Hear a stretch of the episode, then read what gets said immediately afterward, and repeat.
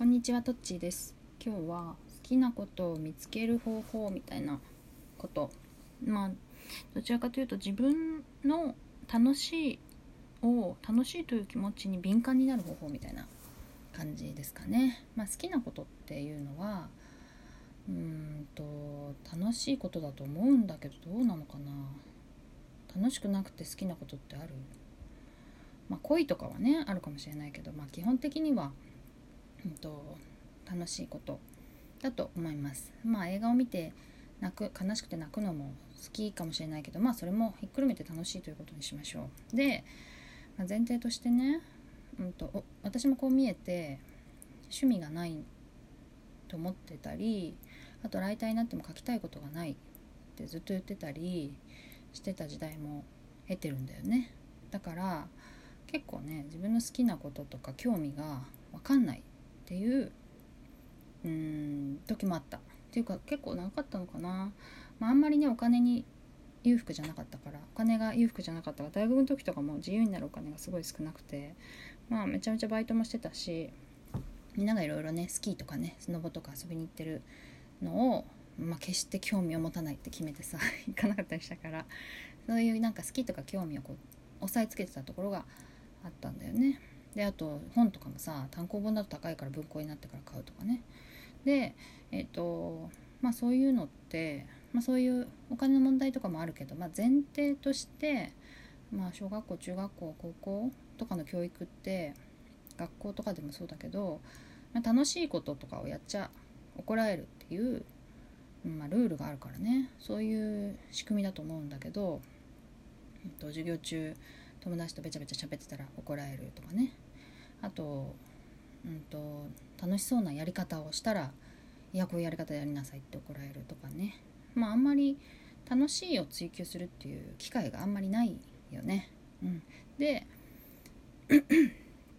実際例えば歌うこととか走ることとかって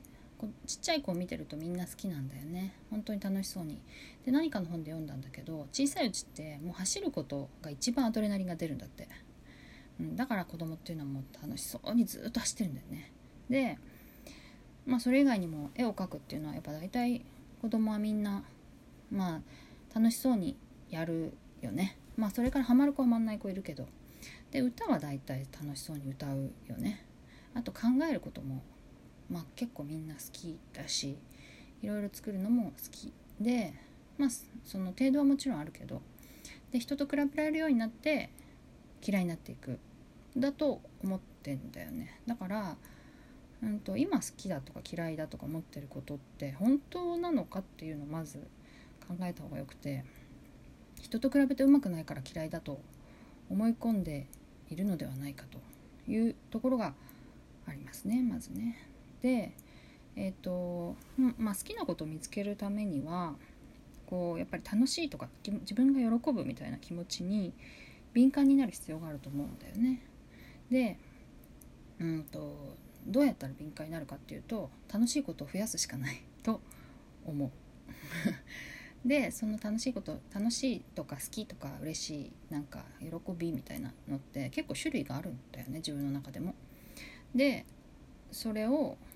増やしていくとそれに触れる時間が増えるからそれそのその気持ちをよく見つめられるようになる。と私は思ってんだよね。だからとにかく楽しいやってて楽しいみたいなことを増やす。でそれは意味あるとかないとか気にしない。なんかとにかく嬉しいなっていうことを増やすっていう感じ。で私は何でそれを思ったかっていうとえっとねまあよく言ってるかな。ずっとやりたかったことをやりなさいっていう本をいろんな人におすすめしてんだけど その中でねモーニングページっていうのは結構いろいろおすすめしててやってる人もいるけどアーティストデートっていうのもすごい大事なの。で自分の中のアーティストとデートするっていう話なんだよね。確か1週間に2時間は23時間やりましょうってことなんだけど例えば私はねそれはね、まあ、映画を見たり美術館に行ったりすることもそうだしあとはね文房具が結構好きなんだよね。文房具とか雑貨屋が好きなの。だから時間がまあ毎週はできてないけど時間があるとちょっと文房具屋さんで何を買うでもなくぐるっとブラブラするみたいなことは意識的にやっててそうするとね何が好きなのかなって分かってくんだよね。なんか形が好きなんだなとかさなんかデザイン文房具ってさもうデザインがすごいされてるわけだよね。例えばハサミってさ切れさえすればさデザインどうでもいいわけじゃん。もちろん使いやすいとかあるけどなんだろうなペンとか咲いてある。ペペンペンがペン咲いてあるものでもないけど例えばペーパーナイフとかはさもう先っちょ尖ってれば何でもいいわけよ。でそういうところにデザインの美しさみたいのが現れるんだよねと思って。てそういうのが好きなんだなと思ったりとか、まあ、そういうのも雑貨屋をこうブラブラ雑貨や文房具屋ブラブラしないと気づかないからそういうのって、うんと、やっぱそういう時間を増やすっていうのはこう自分の気持ちの上がり方を見つめるっていういい機会になるんだよね。あとまあさっき言った美術館博物館でもいいしあとはなんか意味なくてもよくて詳しくなくてもいい。例えばこう本が好きだけどそんな詳しくないしなとかじゃなくてまあ本を読めばいい。そうすればね。でそうするとどんなとこが好きなのかなとか分かってくるんだよね。であとはねそのアーティストデートっていうのもあるのかな。なんか生産的なことをちょっと探してみるといいかなと思うんだよね。でそれはえっとそれこそ意味なくてもいいんだけど絵を描く落書きをするとかあと絵っていうんじゃなくてただ模様を描くの好きっていう人もいるよね。こう幾何学的な模様が好きとかあとこう繰り返しの模様が好きとかわかんないけどそういう作業作業的に好きなものっていうの見つかると結構その自分のどんなとこにモチベーションがあるかどんなとこに好きの源泉があるかっていうのが結構わかる。で文章も、まあ、人に見せる前提よりも人に見せないで自分でどういうものを書きたいかって考えるとうんそうだな、まあ、考えるというか、まあ、まあとにかく書いてみるみたいなそうすると楽しさが分かってくるようなことが結構あります。でそのとにかくいろいろ楽しいことを全部やるっていう 別に続かなくてもいいし一回きりでもいいし、まあ、とにかく全部やっちゃいましょうっていうのがいいなと思っててそれはね「ソース」っていう本に書いてあることなんだけどそれも私は結構影響を受けていてそのとにかく全部やるとなんか楽しいことの種類とかさっきも言ったけど解像度が上がってくるんだよね。そうすると新しい別のものを見た時にあこれは好きなはずだというのがすごいわかる。で私はそれで分かったのは子ども哲学なんだけど子ども哲学っていうのを聞いた時にああこれはもうなんか私絶対好きだなと。これはもう何かあの